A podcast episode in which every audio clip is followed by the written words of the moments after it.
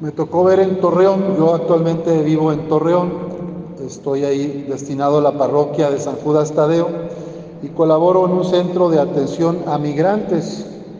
Aquí tienen ustedes la casa de Santo Toribio, que apoya a las y los hermanos migrantes. Pues a mí me ha tocado ver en, en el mes de diciembre muchas familias, cientos de familias que pasan por Torreón. Se suben en Irapuato al tren y pasan todo un día y toda una noche y otro día para llegar. Pasan casi 24 horas para llegar a Torreón. Pues así, con el frío, pasando hambre, con niños chiquitos, con, con bebés a veces de brazos. Y el 25 de diciembre no salió el tren que sale pues a diferentes lugares. Uno va para Piedras Negras, otro va para Monterrey, para el norte, para todos al norte. No salía el tren, todos los trenes parados. Entonces estuvieron día y medio cientos de hermanos venezolanos, nicaragüenses, hondureños, salvadoreños, estaban entre los vagones del tren y hacían fuego con la basura que encontraban y la poca madera, hacían lumbre para calentarse.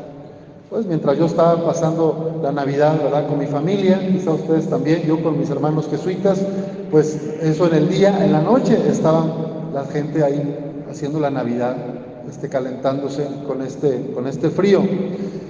Y a otro día, ya para fin de año, me acerqué también un día con el equipo de voluntarios a las vías, fuimos a llevar algo de comida y algunas cobijas, y me tocó ver a una mujer amamantando a su bebé, una mujer muy joven, ahí, ahí al lado de las vías esperando también el tren. Y me subí a un vagón que estaba por ahí y vi pues cómo viajaban en esas condiciones de precariedad. La mayoría va a la intemperie, ahí nada más resguardados por el pequeño espacio que queda abajo de las góndolas y ahí se agarran como pueden. Muchos han perdido los dedos, otros se han muerto, otros se han caído, los han amputado. Saben las historias. Pues estos son los hermanos y las hermanas que hoy viajan. Todos somos buscadores, todos somos personas que buscamos la felicidad, y estos hermanos que nos ha tocado ver pasando frío, que son asaltados, muchas mujeres son violadas, niños y adolescentes viajan sin sus papás, pues es una realidad que no podemos negar. Y es bueno saber que también nosotros, como los reyes magos, estamos llamados a adorar, a respetar, a venerar y a ser solidarios con los que más están sufriendo a nuestro alrededor. Somos buscadores, vivimos como peregrinos y todos queremos ser felices, igual que ellas y que ellos buscamos lo que nos hace bien. En nuestro corazón, como en el de los sabios de Oriente, hay un deseo de encuentro con Dios, con la vida, con la felicidad en abundancia. Somos necesitados y andamos siempre en camino. La lectura de la palabra de Dios lo dice clarito. Los magos salieron del oriente, llegaron desde oriente a preguntar a Herodes por ese rey y dirigidos por la estrella, guiados por la estrella, llegaron hasta ese lugar. Se necesitó que ellos dejaran su zona de seguridad, sus países, sus familias, su tierra, para ir al encuentro con Dios, con el niño Jesús el Salvador.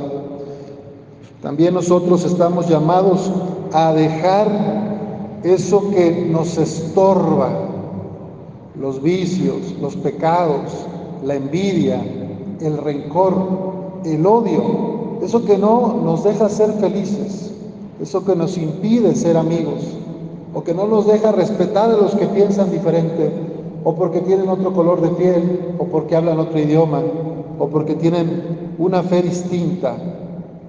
Estamos invitados a seguir a Jesús pobre y humilde y a encontrarlo como los reyes magos en las personas que más están sufriendo. Pidamos al Señor las gracias de contemplarlo en los más sencillos y necesitados, que nos ayude a salir de nuestro egoísmo para poder compartir nuestros dones los tres reyes magos presentaron oro, incienso y mirra. Esto simboliza los dones y cualidades que todos nosotros tenemos. El Señor te dio gracias, dones, talentos para ponerlos al servicio de los demás. Que tú y yo podamos ser un regalo para los otros, para los migrantes, para las mujeres que viven solas, para los ancianos abandonados, para los jóvenes en adicciones, para los huérfanos, para las viudas, para las personas en situación de calle, para los encarcelados, tanta gente que sufre en nuestro país. Que tú y yo reconozcamos a Jesús niño en cada ser humano, empezando por nuestra propia familia, y que nuestra vida sea una bendición y un regalo para los que viven y conviven con nosotros. Que así sea.